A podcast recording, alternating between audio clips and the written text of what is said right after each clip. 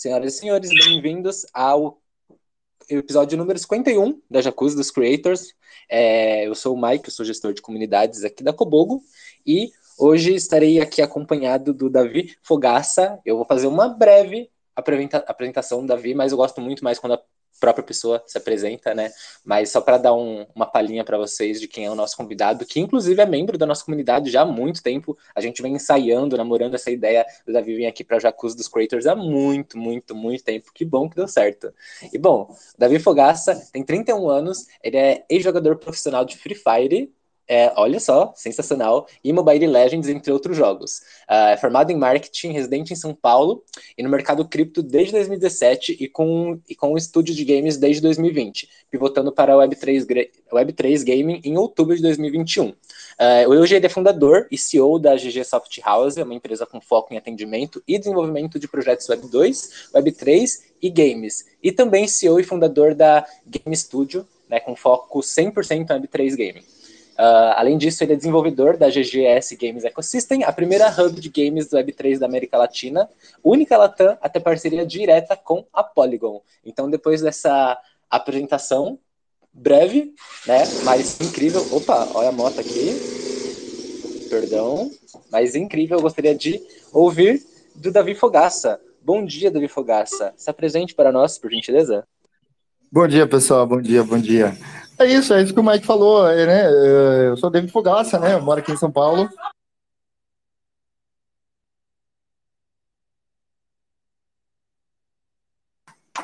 Bom dia, pessoal. É, é, o barulho começa aqui. Mas vamos lá. Eu sou David Fogaça. Eu moro aqui em São Paulo, né? Próximo ao aeroporto de Guarulhos. Uh, como o Mike mencionou, né? Nós temos, na verdade, duas empresas aí, né? Na, na frente de criação de games e projetos Web3. Uma delas é a GG Soft House, né, que é uma empresa que a gente atende demandas né, de, de, de clientes né, para desenvolvimento de aplicações e games, etc. E a outra é a Game Tree Studios, né, criada em setembro do ano passado, uh, onde a gente uh, desenvolve produto, né? Uma coisa que eu tomei muito feedback de, de VCs e etc. na época foi justamente por atender cliente e desenvolver produto na mesma na mesma empresa, né, com a, a mesma frente, né, bifurcada, assim, entendeu? E já temos projetos lançados, né, desde outubro do ano passado, de outubro do ano retrasado, né, que é o World Six Game, um projeto que nós levamos aí para Brasil Game Show e na época que a gente desenvolvia jogos, né, era, eu, eu sempre fui muito crítico do mercado de games, né? Uh, algumas pessoas também, alguns gamers que procuraram games na época ali, 2020, 2021, é, tinha uma crítica em relação ao modelo de jogos, que de jogos não tinha nada, né? A maioria deles, CCK, PVU, uh, tem gente que gosta, tem gente que odeia, né? 880, né? O Axie Infinity, enfim, e aí nós em outubro resolvemos fazer o World Six, que foi um projeto totalmente jogável, 3D, né, com as características de jogos que nós chamamos de o, o, que paga os melhores, né, que remunera os melhores, né, com a característica de jogos Web 2 mesmo, né. E aí, no nosso tempo, a gente começou a construir e foi pisando para ver se caía, né, porque não tinha muitas informações sobre integrações e etc.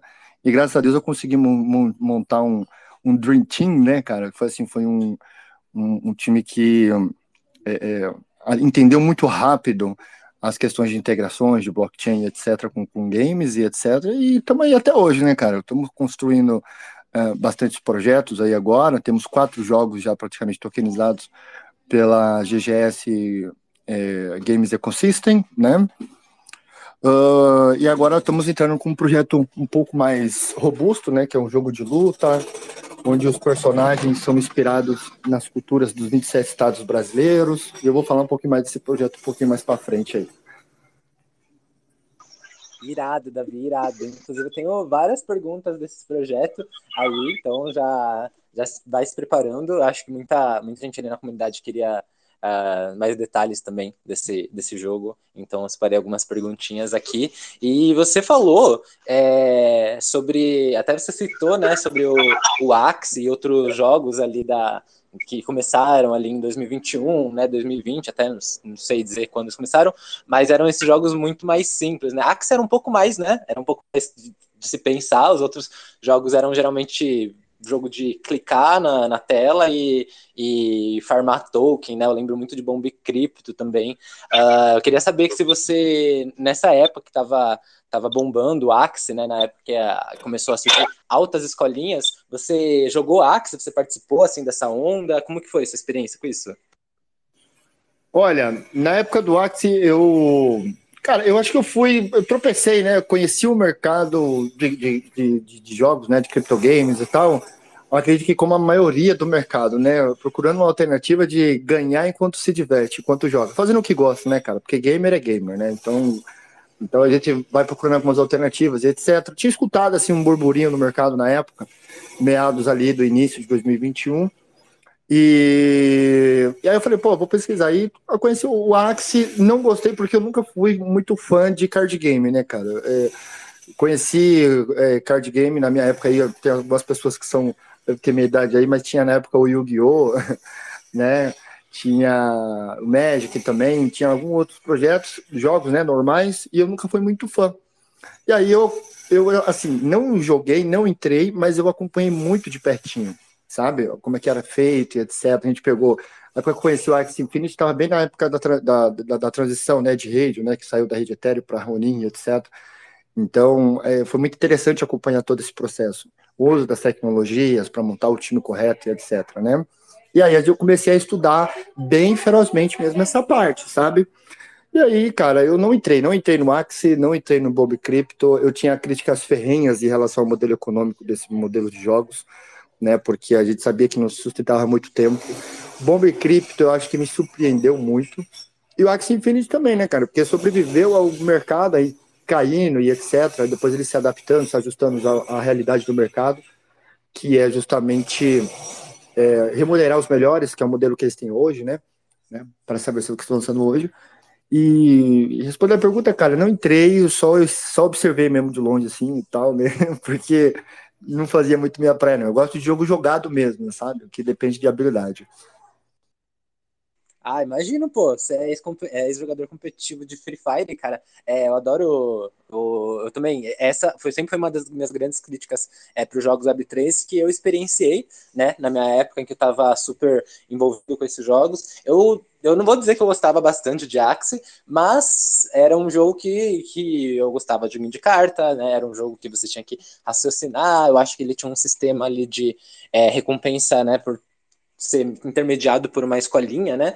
É muito mais simples, né? Então eu, eu acho que acabei é, me envolvendo um pouco mais ali, mas eu também não vou dizer que eu não entrei em outros jogos de clique ali. Bomb Crypto ali foi, foi super legal para mim. Mas, Davi, agora que a gente tá. Uh, eu, eu, queria, na verdade, essa pergunta ela é de milhões, assim. Porque assim, na, depois dessa onda de jogos, né? Esses jogos é, Web3 que foi fazendo a galera ganhar uma grana assim a princípio e depois começou a, a, a, meio que entrar em declínio, né? O, a divulgação desses jogos de Web3 e até mesmo a, a fé né, nas pessoas que estavam entrando ali, porque as pessoas se envolviam em muito scan, né? Quando a gente fala de, de Web3, ainda assim é um, é um mundo muito, muito pequenininho, né? Ainda é um, muito, é um mundo não tão popular aqui no Brasil, então para as pessoas caírem em enganações sempre foi muito fácil. E eu senti, principalmente ano passado, minha experiência trabalhando numa agência é, de marketing focada em, em Web3, que muitos criadores de conteúdo, né, muitos é, creators que estavam ali usando os jogos Web3 como frente, eles tiveram que se readaptar nesse último ano, né, esse último ano que passou. E aí eu queria entender como que foi esse último ano para você, que é um desenvolvedor de jogos da Web3?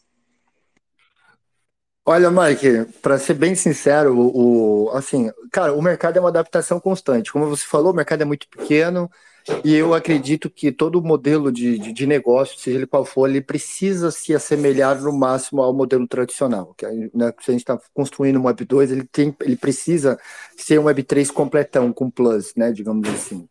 Então, eu sou muito fã dessa ideia de que projetos que são bons possam se adaptar é, para se assemelharem, encostarem no modelo Web 2 de negócio, para aí sim ir lançando as experiências, pílulas de negócio, né, de, de, de, de experiência, etc., para Web 3. Porque você converte mais pessoas quando a experiência é completa, né? Então, eu sou muito fã dessa, de, desse teu jeito, né, de adaptação, encostar no modelo tradicional e tal, para ter uma, uma conversão mais efetiva. É, cara, eu no período de baixo eu só trabalhei. Assim, você viu, né, depois dos acontecimentos aí, Terra Luna, FTX, Bear Market, então você viu todo esse movimento acontecendo. Teve gente que se desesperou, né? E teve gente, cara, o builder de verdade, eu acredito que não sou eu, mas como vários outros, continuou construindo. Que é na baixa que a gente constrói, né? Então, é, foi uma coisa que eu ouvi muito, uma coisa que nós praticamos bastante também, né? Como eu falei, a gente, durante o final de 2022 e agora o início de 2023 inteiro, nós estamos validando os projetos, tokenizando, lançando e etc., fechando as parcerias que precisam ser fechadas, né? Ah, na apresentação você mencionou ali, nós somos a primeira empresa, né, o primeiro estúdio de games Web3 a fechar uma parceria direto com uma blockchain, no caso, né, que é uma, a Polygon, entendeu? Então, hoje nós temos um canal de, de mídia interessante com a Polygon, e construído no meio desse mercado todo caindo, né, todo no vermelho. então, acredito que é o melhor momento que tem para se fazer as coisas, é no momento de baixa mesmo. Nossa, eu acredito completamente nisso. É, eu acho que a, o pessoal da, da Web3, né? Eu, eu, digo, eu vou dizer o pessoal da Web3 porque pelo menos é o que eu tenho acompanhado nesses últimos tempos. É, tem uma mentalidade muito legal dessa de aproveitar esses momentos de baixa, né? De estiagem para estar tá construindo as coisas, realmente forçar seu, seu espaço, porque quando quando a, o mercado começa a se movimentar de novo, eles estão melhor posicionados, e eu acho isso muito legal, uma estratégia incrível, né? Eu acho que é, é uma lição para a vida, né? No final das contas. E, Davi, uh, nesse, desses jogos, né, que, de Web3 que, que, que rodavam aí nessa, nessa, nessa primeira leva, né, dessa, dos jogos Web3 chegando aqui para o Brasil, se popularizando, é, você tem algum jogo Web3 que tinha algum algum modelo, algum sistema que você acha que, pô, esse modelo funciona, tá ligado? Então ele é um jogo divertido, né? Que precisa de, de, de habilidades, é um jogo que tem um sistema econômico que funciona e, tipo, um jogo que tá, tá bonitinho para vocês. Tem algum exemplo desse pra gente? Olha, o único jogo, cara, em 2022 que eu vi ali, final de 2021 para 2022, foi o War Riders que era um jogo de corrida, não sei quem é do meu tempo aí, acho que vai lembrar que é, tinha no PlayStation 1, tinha o Vigilante 8, não sei quem é que lembra aí. Mas era um jogo de corrida, né, de carros e tal, que você tinha que equipar o teu carro com metralhador e etc, sair para coletar, né, nos postos lá o, a moeda do jogo, né, frações da moeda do jogo e etc, e levar para tua base em segurança era o jogo para mim que mais funcionava, porque tinha a questão da habilidade, tinha questões do, né, do, da, do tipo dos, dos, carros, né, e etc, né, das raridades e tudo mais, mas é, tinha essa coisa de você sair da tua base, buscar o, o, a, a, o benzene, né, que é a, a, moeda, e trazer ela de volta para tua base. Então era, era puro mérito, sabe? Foi o único jogo assim que eu vi na época que me agradou bastante. Teve o, o Mir 4, né, no caso, é, para os marítimos Mir, é, que era um modelo de MMORPG que era muito legal, porém eu não fui muito fã porque era, eu achava ainda assim um pouco automatizado, mas também tinha a questão da habilidade que era interessante. Né, mas aí depois ficou super defasado, questão de bots, questões de hackers e etc. E a, a, a experiência com, com o jogo, por exemplo, quem é do tempo do Mira aí vai lembrar, você tinha que upar, ficar forte para ir para áreas comuns, para garimpar né, a, os esportes lá de Dark Steel. E o processo de saque era muito cansativo, porque você transformava Dark Steel na moeda, depois a moeda se convertia numa outra, depois se convertia numa outra, lá no quarto, quinto passo que você conseguia, né, jogar essa moeda para tua Binance, por exemplo, para sacar, né? Então, era um processo bem cansativo, digamos assim. Muitas pessoas desistiram porque é, da, da, parte econômica, justamente porque era um processo cansativo. E é uma bandeira que eu ergo, né, o, assim, bastante, Mike, é, justamente da, da questão da experiência ela ser simples, né? Então a gente se preocupa muito com o desenvolvimento de, de é, UX, é, é, funcionalidades em game, principalmente, para a gente conseguir é, fazer o usuário conhecer o jogo e que essa experiência seja gostosa, não seja uma coisa cansativa, né? Que tenha uma fricção, né? Que é o termo correto. você deu um ótimo exemplo, o Mirror 4, né? Eu vou chamar de Mira aqui, porque ele, ele de Mira, mas é, eu comecei a jogar ele foi, foi ano retrasado. Foi em abril, junho. Eu sei que foi pela metade do ano, talvez foi em agosto. E, e realmente, exatamente isso que você disse. Tipo assim, era um jogo até interessante, divertido, você conseguia jogar com seus amigos, interagir com várias pessoas. Só que se seu objetivo era fazer fazer grana ali, cara, era um processo muito cansativo, porque realmente você tinha que dedicar várias horas do seu dia. Então não é como se você. É, é, tipo assim, eu vi, eu vi, né, dessa época eu vejo muitos amigos meus que estavam mal acostumados com jogos de cliquezinho, igual o, o, o Bomb Crypto, por exemplo, que ele ia lá, clicava, fazia uma graninha, sacava ali na meta, mandava da MetaMask para Binance, sucesso. Agora, é, quando eles começaram a jogar o, Mir, o Mira, eles tinham que se dedicar várias horas do dia, é, tinham que realmente se interessar ali pelo jogo, né, a ponto de você é, ler, ler o material ali, porque você precisava upar um personagem, ser estratégico, enfim, habilidades, itens, etc. Então, acho que ele foi, ele foi um, um jogo muito disruptivo no sentido de uh, quem gostava de jogo, de, de RPGzão, ir fazer grana, se arrebentou, se aventurou ali, mas quem gostava só de fazer grana e não tinha essa vontade de jogar o jogo mesmo, acabou desistindo. Eu achei isso muito legal, mas eu confesso que isso que você disse é, é, é foi realmente algo que marcou muito para mim, foi a chegada dos bots, é, vários hackers lá na conta, que foi quando eu parei de jogar, né? Porque eu não conseguia me dedicar mais tantas horas quanto o jogo exigia que eu me dedicasse para estar tá ali fazendo algum tipo de lucro, né? Participando das guilds, que você tinha que manter nível, level, etc. É, e aí eu só fechei meu jogo ali, foi até um pouco antes de eles lançarem aqui para cá na América do Sul o sistema de vendas do, dos seus personagens como NFT. Foi um pouquinho antes, né? E, enfim, foi realmente um, um, um jogo muito disruptivo para mim, o Mira.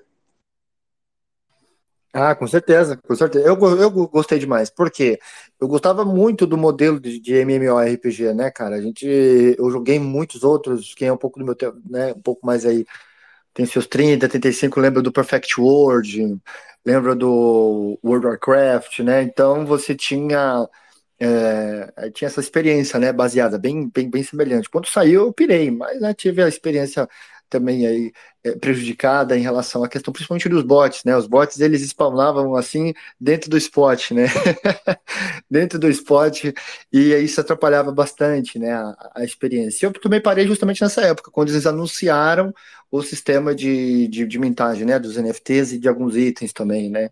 Dos anéis e etc. Então eu parei justo nessa época aí. Mas é uma coisa que eu prezo bastante, é uma coisa que preocupa, a questão de hackers, etc. Né? E eu acho que a blockchain ela tem um pouco dessa coisa também, sabe, para jogos, em relação ao futuro dos games, de você conseguir frear algumas dessas manobras, sabe? Principalmente assim, o cara ele, ele pode até é, descobrir uma falha do jogo em si, mas ele não consegue executar a recompensa, porque a recompensa é em blockchain tá entendendo? Ela é registrada, ela é validada por uma blockchain. Então, é, eu acredito que a blockchain tem esse poder, né, cara? A Web3, no total, tem esse poder de estancar as poucas feridas que o mercado de games tem, né? São pouquíssimas, dá para mencionar todas elas numa mão, assim, né? E a Web3 ela tem as ferramentas necessárias aí é, para isso, né? Para é, ter um ambiente mais divertido, mais lucrativo, mais seguro, mais transparente, entendeu? E, gente, realmente é, é isso que o Davi falou mesmo. Porque eu lembro que eu participava de guildas, né? Eu participei de duas, na verdade. Guildas são, são um coletivo de pessoas, é como se fosse um, um time, né? Ali do, dentro do servidor. E aí você tem missões, né? Junto com essas pessoas que fazem parte do seu time também.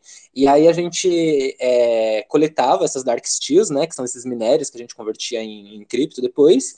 E, e, a gente se revezava, olha que legal, a gente se revezava para fazer essas coletas, é, doava uma parte do que a gente coletava ali para a guild, então a gente fazia meio que um, um, um fundo ali na, na nossa, nossa guild, e, e, depois, no final do mês, olha que legal, a, o, esse, esse tesouro que a gente tinha juntado, ele era dividido é, para todo mundo de maneira proporcional ao que cada um contribuiu. Então tinha um sistema de recompensa é, e, e, autogestão muito, muito, muito legal. Apesar de que, assim, também teve vários casos de é, líderes de, de guild que pegaram todo o tesouro e sumiram. Inclusive, eu ouvi duas vezes acontecer isso lá, né? O que é uma pena, mas realmente, assim, a gente tem que tomar cuidado em todos os lugares, né? Mas o que eu fiquei realmente muito encantado foi esse sistema de, de organização que as próprias pessoas de dentro do jogo criaram. E, tipo assim, não pensem que, que a nossa guild tinha um, um, um Discord. Algumas tinham, né? Mas a que eu participava não tinha um Discord, um grupo do WhatsApp. A gente se organizava dentro do jogo, com as ferramentas do jogo, de uma forma que funcionava tudo bem. E ali no final do mês, estava todo mundo conseguindo sua, sua recompensa ali pelo que você contribuiu. Então, assim, tem muita coisa legal acontecendo dentro dos jogos. É, e, bom, é isso. Pode falar, Davi, fica à vontade. Não, sim, sim, Mike. É, cara, foi assim, esse sistema eu já tinha visto um pouco antes, né? Uh, por exemplo, tem um jogo chamado Durango, é, Wildlands, cara, que ele é muito top esse jogo, porque você escolhe tua função dentro da tua tribo, dentro da tua guild, e cada um faz uma coisa. Um é ferreiro, o outro é tecelão, o outro é agricultor, agricultor, outro é engenheiro, entendeu? E uh, o, o, o, Mira, ele conseguiu espelhar mais ou menos dessa mecânica, sabe? De, de contribuição e etc. Ah, me atraiu muito, eu joguei do lançamento, onde quando não tinha nem o servidor América do Sul, não tinha, tinha começou com, com o NA, é, a América do Norte, né, e, e asiático, europeu e etc. Era impossível jogar nos outros, mas onde o PIN ficava um pouco melhor era no, na América do Norte, e aí depois que lançaram o Mercado do Sul, eu fiz uma outra conta tal, e eu sempre fui muito focado, né, cara, na parte de games, assim, quando eu pego uma coisa, eu falo, pô, eu gostei, eu vou jogar, e vou focar para despontar, né, para tentar, pelo menos, que foi um, uma trajetória que eu tive com, com, com os games, né, que eu cheguei a, a, profissionalizar. A gente fala hoje do Free Fire do Mobile Legends, mas eu sou dessa veia competitiva de games desde a época do Grand Chase, cara, quando veio a primeira vez para o Brasil, né, que a distribuidora era Level Up, etc. Então, é, eu, eu, eu, sou dessa época, né, tipo, do Ragnarok também, entendeu? Então, é, eu, eu, tinha essa, essa, essa questão, eu levo muito a sério, eu levei a sério, só que quando né, tive a experiência aí, infelizmente, é, prejudicada em relação ao uso de bots, etc. Tinha uma pergunta que a moça mandou aqui, a Aline, que ela perguntou como é que faz para se tornar um jogador é, profissional. É, Aline, deixa eu ver se ela está aqui ainda. Tá. Aline, ó, o que acontece? Acontece muitos eventos menores, tá? O ideal é localizar bons jogadores, você montar esse time do zero, ou você despontar de algum modo para alguém, Hoje o melhor modo é você ser um criador de conteúdo, porque você coloca suas jogadas no teu Insta, no teu né, Twitter ali, etc, faz um canal no YouTube, e aí você vai divulgando isso para membros de times até que cheguem em você para te chamar, tá? É, a gente chama do Insta Play, né? O cara que faz boas jogadas, etc. né, o pro player. E aí o pessoal acaba te chamando. No meu, no comecinho, como eu peguei, por exemplo, o, o comecinho do competitivo no Free Fire, quando eu joguei a primeira Pro League, hoje, hoje em dia o pessoal chama de LBFF, né? Eu joguei a primeira Pro League, no caso, que foi ali, foi anunciada no final de Uh, no início de 2018, não, perdão, final de 2018 e transcorreu ali um período de 2019, onde a final foi na Brasil Game Show de 2019 aqui em São Paulo. A gente chegou na semifinal e tal, foi o campeonato que a gente é, jogou de maior relevância, né? Mas o caminho hoje é mais ou menos esse: criar os conteúdos, né? Faz os cortes, etc., com algumas jogadas e, e tudo mais, e tentar manter os bons status, né? Porque por exemplo, quantidade de partida, quantidade de vitórias, né? É, enfim, você prezar isso na conta, abates, né? No caso do Free Fire tem muito isso daí. E aí você vai despontando, tentar fazer o pessoal te enxergar, né? O pessoal de times e etc. Esse é o melhor caminho. No começo, quando eu era profissional, no caso, eu comecei, eu cogitei montar um time, depois disso chamaram para a gente fazer parte de outro time, e nisso a gente vai rodando de time em time profissional, entendeu? Então é, é mais ou menos esse o caminho hoje em dia. Pede para ela fazer o canalzinho dela, jogar as melhores jogadas delas lá, alguns vídeos, se possível faz alguma live também para gravar e tudo mais. E aí uma hora ela é percebida, pode ter certeza que sim. Eu tô torcendo por ela. Depois você passa o nome dela para me seguir lá também. Se de repente ela tiver um canal, alguma coisa, se precisar dar alguma dica, pode contar comigo aí, tá bom?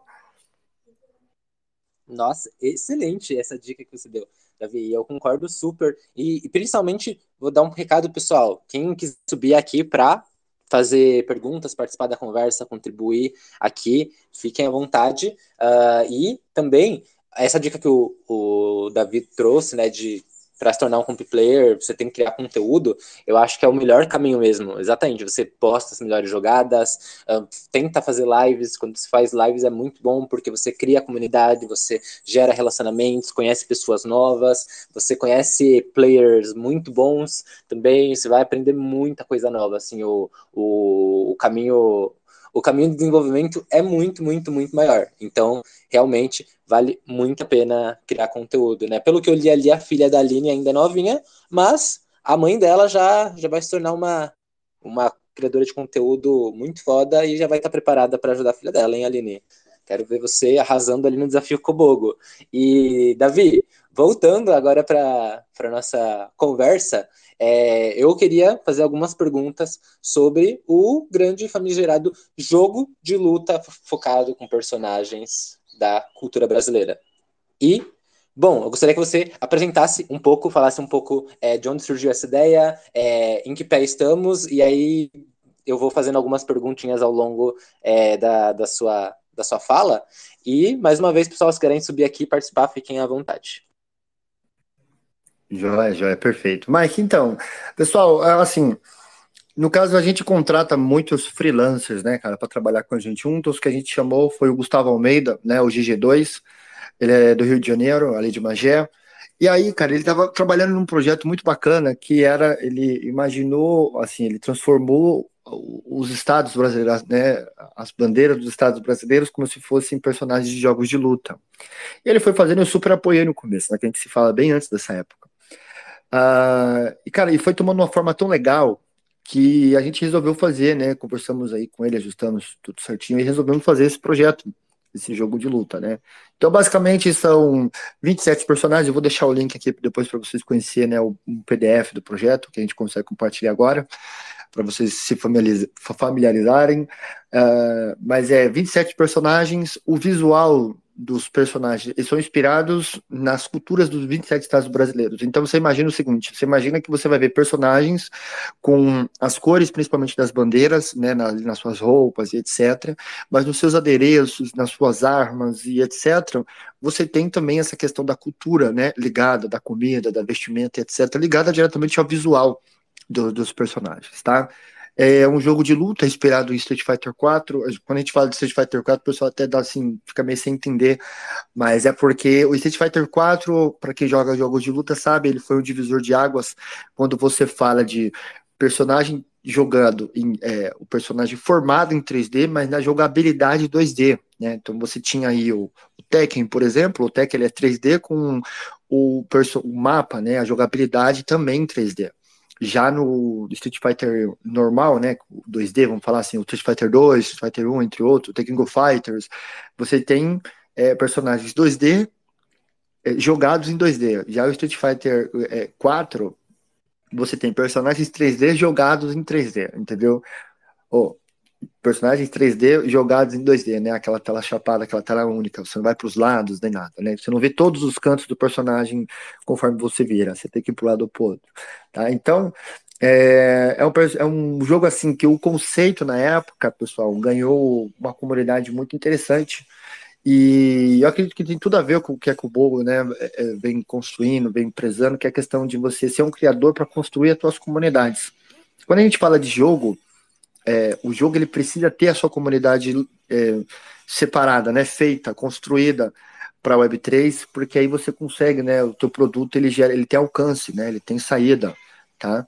Então foi uma coisa que a gente pensou bastante transformar isso, porque o conceito ficou muito famoso, né? Saiu nas principais mídias, né, que fala de games, saiu no Nerd, saiu no, no Jovem Nerd, saiu no Tecmundo, enfim saiu em outros canais. O Selbit falou do projeto também, né, algumas vezes. E fora isso, saiu no G1, na UOL, no Estadão, saiu no Estado de Minas, enfim, saiu em muito, muitos portais, né? Então fica mais fácil de trabalhar, porque quando lançar, a gente vai lançar o jogo Web 2, né? É, para ser comercializado na Steam, na Epic Games, etc. E em seguida, nós vamos abrir o competitivo com o uso de NFTs, né? Para ter a propriedade real. É, prezando né, a questão da propriedade real, principalmente. Então, é, é, um jogo que é muito bacana. Eu vou deixar depois o link aqui para vocês, ou lá na comunidade mesmo, para vocês, né, vocês que estão aqui, é, ver os personagens e etc. conhecer os mapas e, e, tudo mais. E é um jogo que agora está sendo desenvolvido a demo. Uh, vai ser quatro personagens, um mapa, né? O mapa de São Paulo ali do MASP já está pronto. E são quatro personagens. É, a gente já fez até agora do Maranhão, terminou essa semana do Rio de Janeiro e vamos começar o personagem de São Paulo. Tá? E tem facilmente pelo menos 100 mil pessoas esperando esse projeto acontecer como jogo, né? O projeto, se vocês forem aqui no Twitter agora e colocar hashtag ordem e porrada, vocês vão ver que ele já tem uma fanbase muito forte. A gente resolveu mudar o nome recentemente, devido a alguns feedbacks que remetiam à violência, etc., né, ou porrada, a gente mudou para ordem combate. Mas enquanto ele estava sendo construído, é, ele chamava Ordem Porrada. Então, depois, se vocês tiverem curiosidade para ver como é que são os personagens, etc., vocês coloquem assim, ó, hashtag Ordem e Porrada no do Twitter ou no Instagram, que vai aparecer todos os personagens, uh, o engajamento da, do, do, pessoal que foi, foi curtindo a ideia, foi acompanhando, etc. Vocês vão ver lá que é um projeto muito legal. Então, eu acho que tem muito para dar certo. Quando você mistura, né, projeto Web3 com cultura, cara, acho que tem tudo para dar certo, né? E o Rodrigo não, perdão, Davi, é, eu acho incrível, incrível, incrível o visual do personagem de São Paulo. É a personagem, se eu não me engano, né? É, eu lembro que você me mostrou alguns meses atrás e era uma personagem com, com um mecha. E eu achei aquilo muito legal, muito legal. Assim, a, a, as cores dela também remete muito a São Paulo. Então eu tô. Eu sou uma dessas pessoas que está esperando pelo lançamento desse jogo. Amo Street Fighter, eu lembro até hoje da abertura desse jogo, e eu lembro da primeira vez que, eu, que o meu irmão trouxe esse jogo e falou: olha só, lançou mais um Street Fighter. E eu vi, fiquei, caraca, mano, quanto tempo! E a gente jogando e adorando aquele jogo. Cara, ótimo, ótimo que Street Fighter é, 4 é, um, é uma das referências da, da desenvolvimento do seu jogo. E o Pixel, o Vinícius, né, ele subiu aqui para fazer uma pergunta. Vou aceitar o Vinícius aqui, fica à vontade, Vinícius. Mas enquanto eu aceito ele, Davi, mais uma perguntinha para você. Você, você, tá organiz... É, você tem algum, algum espaço de comunidade onde a gente consegue acompanhar as notícias sobre o jogo? Então, nós estamos, nós estamos fazendo, né? A nossa ideia é terminar fazer, é, fazer a demo para a gente já construir a comunidade já do jogo, né? Não só do conceito, uh, mas do jogo assim que a demo estiver pronta. Tá? Então a gente está fechando algumas parcerias e etc. tal para lançar a demo o quanto antes, né? Potencializar né, a construção da demo, polir ela bem e tal. E aí a gente vai começar a construir a comunidade do, do jogo, né? Do jogo próprio mesmo, já lançado, o pessoal já ir baixando, sentindo que é os, os controles, movimentações e etc, né? Ainda não, vai ter já. Fala, Vinícius, fica à vontade. Bom dia a todos. Bom dia, Mike. Bom dia, Davi. Tudo bom? Aqui, é, sobre Street Fighter, cara, eu tenho 42 anos, eu jogava Street Fighter no fliperama. Que a gente usava ficha, fazia um furinho na ficha, botava uma linhazinha e ficava lá botando ficha sem pagar. Era uma doideira. Mas aqui, sobre o seu jogo, assim, acho, acho maravilhoso o projeto, incrível essa, essa referência da cultura brasileira aí, mixada nos personagens, acho foda. E é, agora eu queria tirar uma dúvida contigo, Davi. Você comentou atrás, há, um tempinho atrás aí, sobre é, a exposição do projeto em veículos de comunicação, né? Que saiu matéria de né, revista digital e tudo mais. Eu queria saber se isso tudo foi, é, foi fruto de. É, é, foi reflexo de mídia espontânea ou isso teve investimento em assessoria de imprensa? Como é que foi isso? Boa, Pixel, tudo bem? Bom dia. Joia. Cara, assim, é, na verdade foi tudo orgânico, eu tenho todos os números, os balanços, né, de alcance, de engajamento e etc, né, de quanto converteu em curtida na época e tudo mais, né, curtidas, compartilha, retweets, etc. Foi tudo orgânico.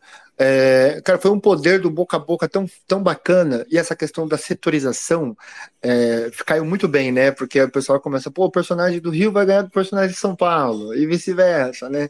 É, Mato Grosso, Mato Grosso do, do, do, Sul, entendeu? Então pegou essa, é, é, é, essa coisa, tipo, do pessoal já começar a falar qual era melhor, sabe? Assim, e foi tudo orgânico, cara. Assim, nós começamos a, a fazer os conceitos, começamos pelo personagem da Bahia O personagem da Bahia ficou muito legal, lógico, né? Capoeirista, com marcas é, do, do Olodum, chapéu de Maria Quitéria, sabe? Enfim, tinha todas essa, essa questões, né? De, de da, da, da, da, religião, né? Que a gente levou em consideração também, né? que ela tem os golpes, que é golpe de capoeira com águas de Iemanjá, entendeu? Então a gente tem essa questão, tipo assim, de atrair todo mundo, sabe? Assim, a gente tratou de incluir é, assim, um jogo que todo mundo vai se sentir representado, entendeu? Então, é, eu vou convidar vocês a dar uma olhadinha na thread da criação dos personagens, vocês vão ver que não teve ninguém que ficou de fora. ninguém ficou de fora. Todos os povos, todos os gostos, todas as religiões, todo mundo foi representado nesse projeto. Por isso está muito bacana de trabalhar com ele. Maravilhoso, empoderando aí o brasileiro e reforçando o valor que a cultura do Brasil tem. Foda demais. Parabéns, cara. Um abraço.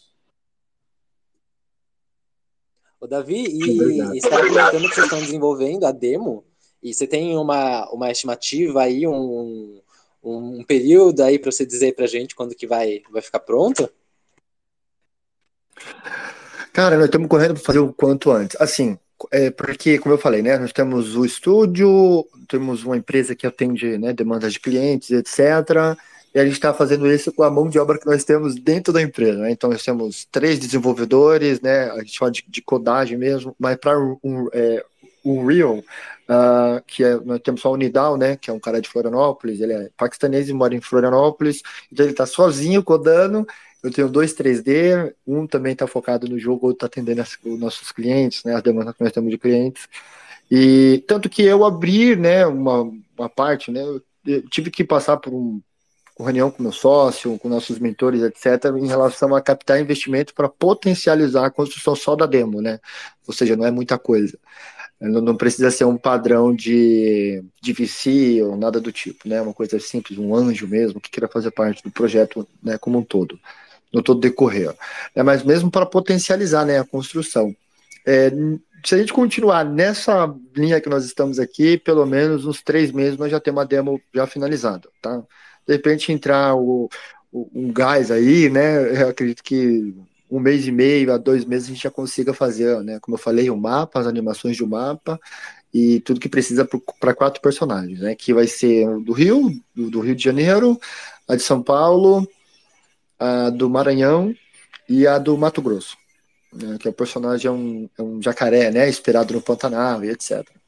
Mas aí eu vou convidar vocês mais uma vez, eu vou deixar o link lá na comunidade, no, no, no WhatsApp, para vocês conhecerem todos os personagens, as histórias, os elementos, tá muito bacana. É... Opa, tudo bem, David? Eu tô curioso para saber qual é o personagem do Paraná, cara. Cara, o personagem do Paraná é um dos que eu mais gosto, porque ele tem é, coisas de, de é, fatores, né? Tipo, de, de, de visuais que a, eu não conhecia, a gente foi conhecendo na construção do personagem. Tá, então, eu vou falar para você aqui algumas características dele, você vai, vamos ver se você vai estar tá familiarizado com, com ele, tá? Ó, o Paraná, ele é um Japacapayang, né, no caso que a gente fala, é, a gente fala que a cultura, né, o Paraná tem uma, uma comunidade interessante, aí tem colar de pinhão, né, que é uma coisa muito forte. Uh, tem um pé vermelho, né, em, em relação à, cor da terra do Paraná. Tem a araucária é, na barra da calça, né, então ele tem uma referência de personagem, cara, tipo, como se fosse um lutador de taekwondo, vamos falar assim. É, é muito legal.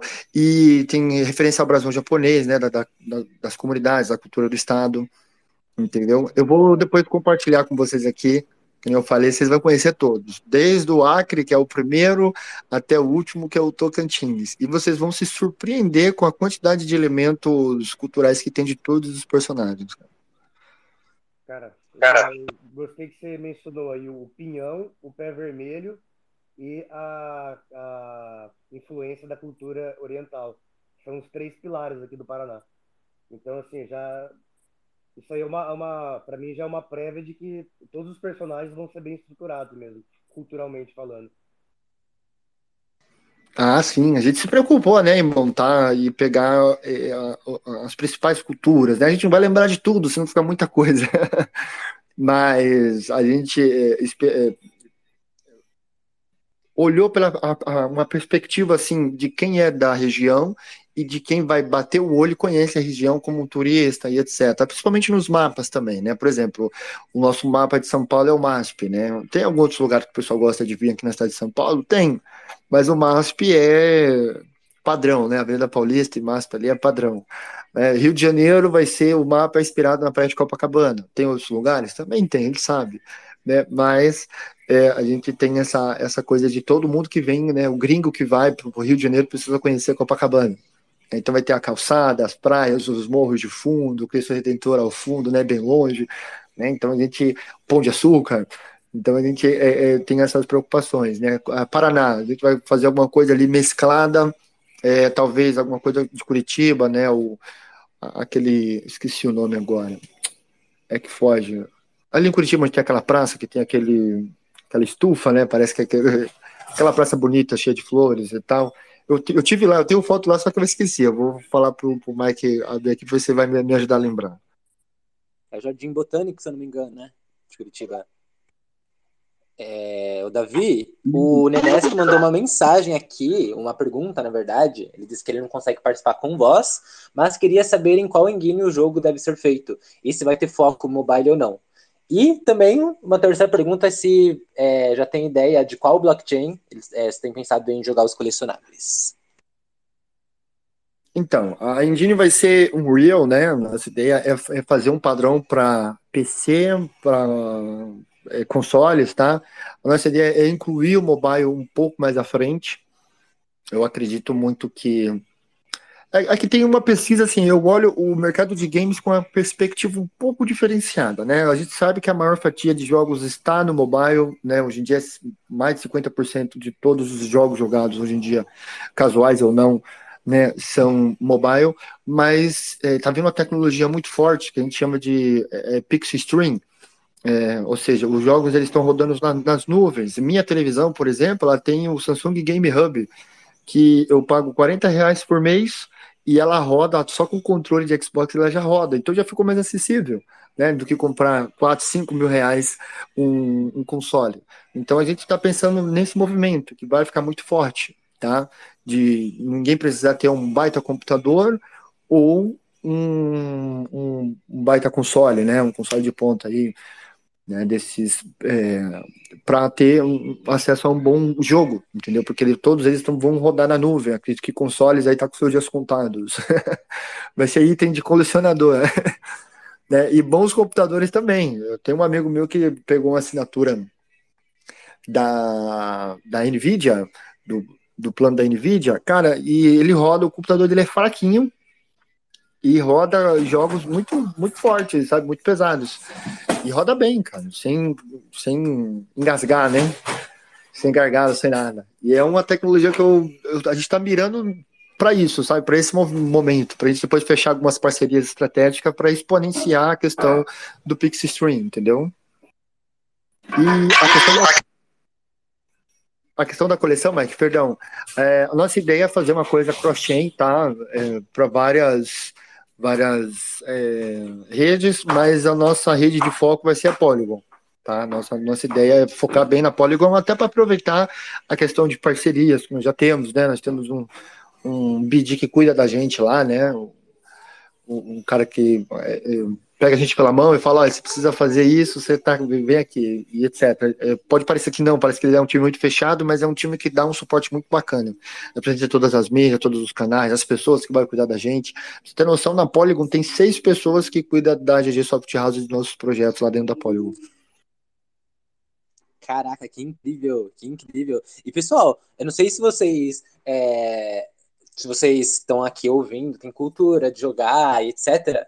Mas isso que o Davi está desenvolvendo, né, de realmente ser um, um jogo de luta que seja divertido, né, e, e você ainda consiga é, ter toda essa tecnologia da Web3 ali por trás, né, você conseguir uh, ter suas skins em formatos de NFT, enfim, ter suas propriedades ali, é muito, muito, muito legal, assim, algo realmente revolucionário. Eu jogo é, jogos de videogame desde que eu nasci, desde que eu me entendo por gente, e Uh, quando eu atingi meus 13, 14 anos, eu comecei a pensar, caramba, esses uh, essas, esses jogos online, né, essas contas que a gente vai criando e vai upando o personagem, né, a gente gasta horas e horas, centenas de horas desses personagens, às vezes você cansa de jogar o jogo, ou você quer fazer alguma troca, né, às vezes você quer até, sei lá, vender a sua conta, e sempre foi um processo muito difícil, muito burocrático, às vezes você vai fazer uma venda ali e a pessoa te passa a perna, então sempre foi um, um realmente um problema.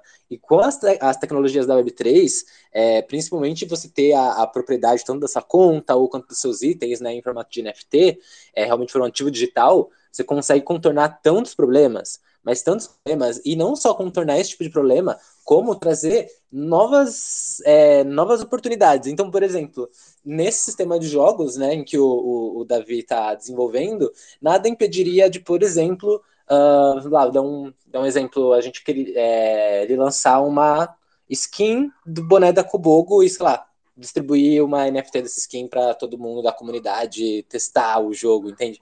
Então, assim, realmente dá para a gente utilizar essas tecnologias da Web3 como, é, como uma ferramenta para tornar a experiência do jogo muito, muito, muito maior, assim, realmente imersiva, como se fosse um, um mundo de fantasias mesmo, quase que um next level da realidade. Então, esse tipo de jogo, gente, é, é com certeza o futuro, assim, é algo que realmente é, deixa meu coração em estado incandescente, porque parece que é a realização de várias coisas que eu pensava quando era criança, né, que tipo poderia ser uma boa alternativa, mas não conseguia imaginar como que isso ia se tornar realidade, né? E é, hoje em dia essas pessoas que estão transformando isso na realidade são essas pessoas que estão aqui. Davi tá aqui com a gente em Cobogo desde sempre aqui em, é, na Cobogo. A gente tem o Nenesk também, que é um criador de conteúdo incrível. Aprendi a jogar Axie Infinity assistindo os vídeos do Nenesk lá em 2021 e hoje está aqui com a gente na nossa jacuzzi, então é, é muito inspirador conhecer é, mais dessa história, mais do que é, o pessoal aqui no Brasil está construindo também nessa parte de jogos, né? Pode não parecer, na verdade parece sim, mas uh, o, a indústria de jogos ela é é muito mais rica do que a indústria de filmes e de músicas. Na verdade, a, a receita da, da indústria de jogos, se você somar de música e de cinema, não chega na receita de jogos. Então, realmente é algo muito, muito promissor. Muito promissor, Davi. Estou adorando acompanhar essa, essa, esse desenvolvimento do jogo. Estou muito ansioso pela demo. Vai lá, fica à vontade. É assim, com certeza, cara. Cara, é um, é um, é um é momento que está chegando que é um momento que acho que eu sonhei desde pequeno, sabe? De é, é, poder ganhar jogando, né? Que é uma coisa que a gente mais ama fazer, cara. Eu sou, sabe, gamer, porra, é, é, é paixão, é, sabe? Eu falo, eu, no começo do meu casamento, eu sou casado há 10 anos, vai fazer 11 já, e a minha mulher brigava muito, brigava muito meu pé, devido ao meu lifestyle, né, de jogar, de chegar do serviço e falar, pô, vou jogar um pouquinho, ficar duas, três, quatro horas jogando, às vezes atravessar a noite trabalhar virado outro dia jogando, né, mas tem muito disso. Cara, e quando eu falo que a questão da Web3 ela vem para é, sanar todas as dores de mercado, ela vem para todas mesmo. Um, um exemplo, Mike, que você deu aí, de ah, eu não quero mais jogar, eu quero vender. Mas você pode pensar, você vai além, você consegue tipo pensar num cenário um pouco pior. Há pouco tempo, há pouco tempo atrás, nem há um ano atrás, lançou o Apex Mobile, tá? Esse é um tema que eu levo para muitos spaces. O Apex Mobile, cara, é um jogo que eu amei. Achei tipo assim, eu não tenho tempo de sentar na frente do computador para jogar, ou do console hoje para jogar, mas o mobile, qualquer celular, né, qualquer lugar que você tá, você vira a telinha ali, faz a posição de, de joystick e vai embora, né? E, cara, eu gostava muito. Gostei, gostei muito do projeto, achava muito bacana, muito bem feito. O, já estava até pensando em, engajar para o competitivo e etc. Eles também estavam, né? A Electronic Arts. Então, aí que aconteceu? Depois de oito meses, por uma briga interna, os caras foram lá e fecharam o servidor mobile, mantendo só né, o de console ou de PC uh, deixou uma base imensa, né, de, de fãs aí, de jogadores falando. Aí você pensa, David, mas tá bom, como que a Web3 estancaria, né, essa questão desse, desse jogo, desse, desse jogo, né, desse, desse movimento do, do, do, Apex e de outros jogos que fecharam, reabriram depois de algum tempo ou não reabriram mais. Você pensa no seguinte: você tem um, um, ativo que você comprou, que você ganhou, em formato de NFT na tua carteira. Não é mais emprestado pelo jogo, né? É teu, né? A propriedade é real. Aí você imagina que tenha, vai, um milhão de jogadores com algum item desses. Você imagina que daqui a 10, 15, 20 anos ele pode virar um colecionável de fato, como uma figurinha, sabe, aqueles cards da, do, do, do beisebol, né, que o pessoal nos Estados Unidos fica milionário quando acha algum perdido, né, no sótão, no porão e etc. Você imagina, assim, que a propriedade real é tua e ela pode ser um colecionável, né, um personagem do Apex Mobile que foi lançado há 15 anos atrás, há 20 anos atrás. Só que você pode ir além. Você entra na questão de interoperar, né, tudo isso, e, e, e, e, o que acontece? Você, por exemplo, ó, o Apex, a, a, empresa que lançou o Apex tem itens é, do Apex. E aí ele vem um estúdio, um jogo novo, que lança um outro jogo com a mesma temática, com a temática diferente, mas que ele pode usar esses itens para atrair os jogadores para ter um dos principais pesadelos de desenvolvedores de jogos, é que é ter um bom jogo e não ter gente para jogar. Então faz uma parceria, dá utilidade para esses NFTs dentro desse novo jogo, e você dá mais uma utilidade, você fecha parceria, você tem público, você tem tudo. Né? Então, eu acredito que, é, é, além de outras dores, né, mas imagina esse contexto de jogos, por exemplo, o Grand Chase é, fechou na época que, né, que eu jogava, 2007, 2006, ali, 2000, 2007 2008, fechou, sumiu do Brasil, agora que deixou de distribuir para o resto da, né, do, dos países, manteve só bem centralizado ali na, na Ásia. E, e aí, depois de 10 anos, quase 15 anos, eles resolveram relançar.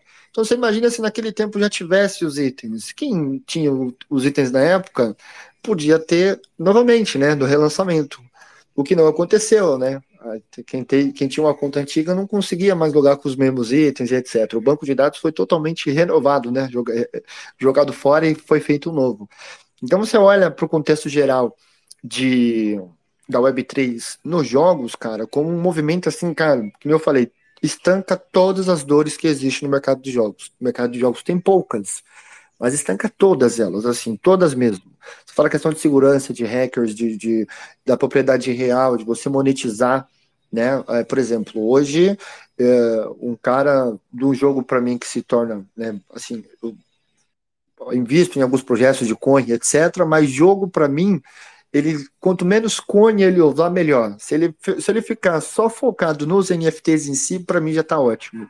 Por quê? Porque o cara, ele ganha recompensa, ele ganha um free mint, alguma coisa do tipo, ele ganhou NFT, ele vai e coloca aquele NFT para vender em algum marketplace que está com a coleção registrada, na Blur, no OpenSea, na Gate, em qualquer outro marketplace que dê suporte para ele, ele vendeu, ele gerou renda daquilo dali. Nós já estamos, sabe, bem avançados nessa questão. Porque para você fazer um game, economicamente falando, né, uh, com utilidade de tokens, e você não tiver um matemático ali para colocar todas as possibilidades na ponta do lápis, irmão, não, é bem difícil dar certo, viu? A gente sabe que a gente estudou muita questão de tokenomics, né, de, principalmente da manutenção da pool de rewards, da, né, da, de saída de tokens e etc., a gente sabe que é um movimento bem complicado de fazer. Tanto que a gente não resolveu mais fazer jogos soltos, né? Um dos nossos projetos que eu falei no início é a GGS Games Ecosystem, né? Que é o quê? É uma hub de jogos é, de round rápido, rounds rápidos, né? Jogos meio que puxados por casuais para ser jogados em PC e mobile. Uh, e a nossa, aí sim, nós temos um token que ele tem uma saída assim bem tímida em relação à recompensa, mas só remunera os melhores de cada round. Então nós temos lá o Crypto Cube Ball, que é um joguinho onde é um joguinho de futebol estilo Rocket League, mas os personagens não são um carrinho, né? São os animaizinhos em voxel art. Tem um gatinho, tem o, um dinossauro, tem um polvo, né? Tem um cachorro ali. E aí é um jogo de futebol que você tem uma arena ali, você joga um contra um, dois contra dois, três contra três, quatro contra quatro, até cinco contra cinco. E aí os melhores de cada partida ganha recompensa, tá? Você tem um outro projeto ali, que é o The Castle, que é a mesma coisa, são dois times, um contra o outro, a pessoa pode jogar no X1 ou pode jogar X2 até 5x5. Nossa inspiração veio do Fall Guys e veio né, do Ugly Birds, né, o modelo de jogar a bomba no castelo do outro para destruir, etc. Mas também remunera só os melhores. É uma recompensa dividida para todo mundo, e não uma recompensa para todo mundo, sabe? Calculada assim, dessa maneira. Então a gente tem essa preocupação, né, com o pool de recompensas e etc. É uma coisa que a gente viveu, né? A gente estudou sim, etc. A gente desceu pro play para fazer, que foi uma coisa que nós fizemos no World Six, entendeu? Com essa, essa questão de remunerar melhor e etc. Mas o movimento vai ser incrível, gente. Eu peço para que vocês, quem gosta de jogos aí, se preparem, aperte os cintos, que o negócio vai ser sinistro. Nossa, Davi, foi, foi muito bom, foi inspirador mesmo, porque eu, como eu disse, né, eu sempre fui muito envolvido com o mundo dos jogos, e aí eu, eu me envolvi ali com o mundo dos jogos da Web3, eu curti bastante muita coisa, fiz grana, quebrei a cara, e aí depois a gente entrou nesse período de estiagem que houve parei de ver, na verdade, jogos da Web3 é, bombando, até que chegou, né, esse, a, a, ideia do, do Ordem Combate, eu achei incrível, incrível, eu acho que ela tá caminhando exatamente para ser um, um jogo muito foda dentro da Web3, né? Porque a gente tem por trás pessoas que realmente entendem de jogo, entendem de Web3, entendem o que é divertido, entendem o que as pessoas querem.